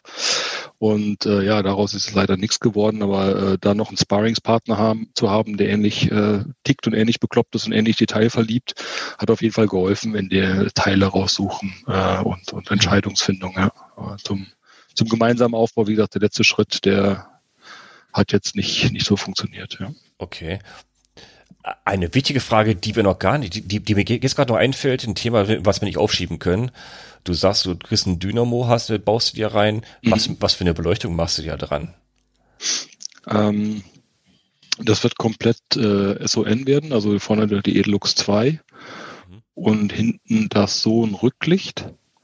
Ähm, Sohn hat ein sehr schickes Rücklicht, was nur mit so einer mhm. ganz kleinen Metallklammer äh, eigentlich an die an die Sattelstrebe kommt, äh, an die an das äh, an die Sattelstütze kommt. Mhm. Und äh, das habe ich jetzt knapp unter der Sattelstütze oder ja, habe ich jetzt an die Sattelstrebe verbaut? Nee, Quatsch, ans C-Tube ist die äh, Englisch Deutsch. Ja, also knapp unter die Sattelklemme so. Da habe mhm. ich jetzt hingemacht, weil das ist wirklich nur so ein drei Millimeter breiter Metallstreifen, der mit, äh, den man äh, mit Schrumpfschlauch schützt und drumherum baut. Also sehr klein, schlank, leicht. Und vorne kommt halt äh, die Edelux 2 dran, ja, so der, der Klassiker und äh, so ein Namendynamo.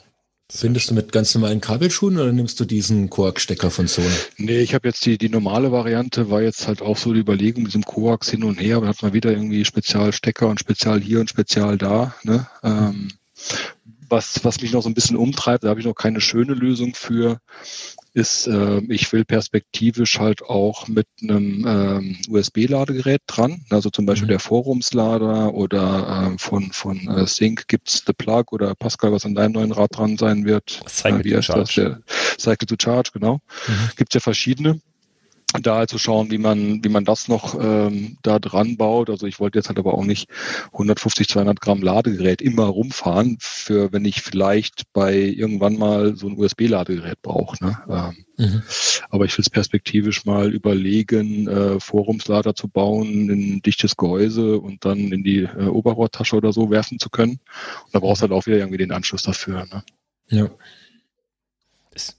Den Forumslader kannst du mittlerweile als Bausatz auch in, in den Gabelschaft mit rein versenken mittlerweile, ne? Ja, aber das ist eben das Thema, will man das Gewicht äh, von, von irgendwie 1, 2, 3, äh, 18650er, was mhm. da dran gehen, will man das immer mit rumfahren? Ja, deshalb suche ich halt eine Lösung, die ich halt mal eben dann in die Satteltasche werfen kann, weil ne, für okay, tagsüber oder für auf die Arbeit zu pendeln, brauche ich kein USB-Ladegerät. Ist ein Argument, okay, ja. ja. Oder auch jetzt bei, bei kürzeren Fahrten, da wirft man sich halt so eine 10.000 Milliampere-Stunden Akku-Pack äh, in die Tasche und gut ist. Ja, ja sowieso. Ja. Wenn, wenn halt mehr dazukommt, also ich habe jetzt auch eine, eine äh, Stirnlampe, Kopflampe, Helmlampe bestellt quasi. Wenn man die dann noch laden will, dann hat man seinen Computer und sein Handy und äh, vielleicht noch ein Backup-Rücklicht äh, per USB von, von äh, Kamera und Drohne, die ich nicht habe, ganz zu schweigen, wenn man da noch weitermacht. Irgendwann braucht man halt schon viel Strom. Ne? Also, ähm, aber ja, fürs, fürs Erste äh, werde ich, glaube ich, mit der, mit der Sohnbeleuchtung sehr, sehr zufrieden sein. Okay. Sehr schön. Ja, da können wir das äh, Thema nicht schließen. Da, wir, wir, knüpfen auf jeden Fall an, die nächsten Podcasts, weil Radbau, da können wir ja noch, noch ein paar Stunden noch mal Folgen mitmachen. Also wie gesagt, wir verfolgen äh, Uwe jetzt, wir stalken Uwe jetzt. Uwe wird hoffentlich jetzt öfters mal berichten, wie der Stand ist. Sehr gerne. Und, und äh, jetzt habe ich noch ein, noch, noch ein Abschlussthema. Wir haben diese Woche noch über Overnighter gesprochen. Das ist ja ein sehr emotionales Thema. Da gab es auch ein paar Zuschriften, auch ein paar Kommentare zu. Und äh, der Tom hat mir gerade noch was, äh, was zugeschickt zu diesem Thema. Was hast du mir da geschickt, Tom? Ja, das, eigentlich kommt das sogar vom Uwe. Uwe. Ähm, der, hatte, Ach, der, hatte, ah. der, hatte, mir den Link geschickt. Ich überall die Finger Jetzt musst du aus der Kiste ja. kommen hier. Also Overnighten im Wald ist ja ein Thema, ne? Ähm, wo, wo viele nicht, nicht so aus der Kiste kommen wollen und sagen, klar, ich kann ja im Wald übernachten, ich bin Mann, ich bin erwachsen, ich bin, ich stehe im Leben, ich habe da keinen Schiss im Wald und beim ersten Knacksen von, von einem kleinen Spatz äh, äh, hängen sie oben in, in Baumwipfel, ne? Ja, also ähm, das ist äh, die, die nächste Baustelle, die ich habe. Ne? Eine Baustelle alleine wäre ja langweilig. Also ich würde jetzt nicht sagen, dass ich pauschal Angst habe, im, im Wald da zu pennen. Ähm, mir ging es halt darum, mich so ein bisschen informieren, was darf man eigentlich, was nicht, was sind denn tatsächlich mögliche Dinge, auf die man achten sollte, also im Sinne von, von Gefahren oder eben nicht. Ja, wo kann man da völlig beruhigt sein, eben wenn man das ganze Overnighter-Thema angeht wie ich schon sagte, da werde ich mich auch noch äh, stundenlang im Internet rumtreiben, für irgendwie so ein bisschen Campingausstattung äh, mir zusammenzusuchen. Und äh, der Kanal, den ich da gefunden habe, der hat auch da ähm, vieles zu dem Thema. Ich glaube, der ist Förster oder Forstwirt irgendwie so, kommt, kommt ist auf jeden Fall vom Fach. Äh, der heißt halt Ein Mann im Wald. Äh, alles zusammengeschrieben, ist ein YouTube-Kanal. Macht sehr ausführliche Videos. Mhm. Mhm. Ist in den Show Macht verlinkt. Aus, genau. äh, okay, super. Macht sehr ausführliche Videos zu einigen Themen. Ne? Also ich habe mir gestern eine Stunde, äh, ein, dreiviertel Stunde das Thema äh, Kochgeschirr und Kocher angehört. Ähm, also da kann man, kann man sich verweilen. Also es klang zwischendurch so, als wäre das hier so das richtige Publikum, die sich auch äh, stundenlang mit sowas beschäftigen können. Und er hat eine, eine Serie tatsächlich gefahren im Wald. Ähm, da sind die Videos ein bisschen kürzer, so zehn Minuten, Viertelstunde. Und da geht er einfach so die häufigsten Dinge durch. Was ist jetzt wirklich eine ernstzunehmende Gefahr? Also da ist halt so im Prinzip ist, ist Zecke und Windbruch äh, oder Sturmbruch oder so sind eigentlich so die Dinge, vor denen man am meisten aufpassen sollte. Ähm, und die Wildschweinrotte oder irgendwelche ähm, anderen komischen Dinge sind eigentlich so zu vernachlässigen von der Gefahr her, äh, dass man eigentlich recht beruhigt sein kann. Ne? Also, kann ich empfehlen, wieder, wenn man ein ja. Geduld hat und gerne lange Videos guckt, dann auf jeden Fall ein Mann im Wald. Ne? Auch Zeltausrüstung, Zeltausrüstung Videos, und ja. äh, Campingausrüstung und alles hoch und runter kann man sich da stundenlang oh. anhören. Er, er, widmet sich den wichtigen Dingen des Lebens. Äh, Glühwein im Wald. Okay, der gefällt mir jetzt ja, schon. Das, Sehr schön. Das, äh, das ist ein Adventskalender, aber macht er jeden Tag irgendwie so ein kürzeres Video mit irgendeinem, äh, mit irgendeinem Späßchen. Aber auch wirklich äh, lange fundierte Videos, wie allein das Thema Kocher gestern äh, und, und Kochgeschirr ging, mhm. ging ein, dreiviertel Stunde, weil er da auch irgendwie Heizwerte und Verbrauch pro äh, Liter Wasser bei drei Grad Außentemperatur und so sich da intensiv selbst getestet hat und sowas. Ne? Also wer es mag. Ähm, für diese super, wenn man irgendwie nur kurze Aufmerksamkeitsspanne hat oder so, dann ist es vielleicht nicht ganz der richtige Kanal, gebe ich, gebe ich gerne zu. Aber auch das. Thema, auch das Thema Angst im Wald, aber auch hier äh, Förster und Begegnung mit Förster oder muss man jetzt Angst haben vor dem Förster oder äh, ähm, sowas genau. thematisiert er auch. Er hat auch recht lange Videos, ich habe jetzt noch nicht selbst geschaut, zum Thema eben draußen und im Wald übernachten dürfen in verschiedenen Bundesländern, weil da auch die Gesetze der jeweiligen Bundesländer abweichen. Kann man sich sein Bundesland nochmal anschauen, was da so theoretisch erlaubt ist und was nicht. Da empfehle ich gerne noch eine Folge von Gary Podcast, die One Night Tent. Da habe ich mit dem äh, Machern von One Night Tent mal eine Folge gemacht. Das ist sehr interessant. Da haben wir auch ein bisschen die rechtliche Lage mal in Europa mhm. mal, mal ganz kurz betrachtet sehr, sehr ähm, ergebnisoffen, sagen wir mal so. Ist gar nicht so einfach. Mhm. Ja, es ist auch sehr spezifisch und dann auch natürlich, ja. äh, äh, um das schlechte Wortspiel mal zu nehmen, wie es in den Wald reinruft, so ruft es auch raus, ne? so genau. wie ich genau. auf den Förster zugehe und so weiter. Genau. Und man muss kreativ in den Gesetzen umgehen, weil die sind, die sind ja genauso. Also ob ich zelte oder bivakiere, ist ja auch schon wieder ein kleiner Unterschied.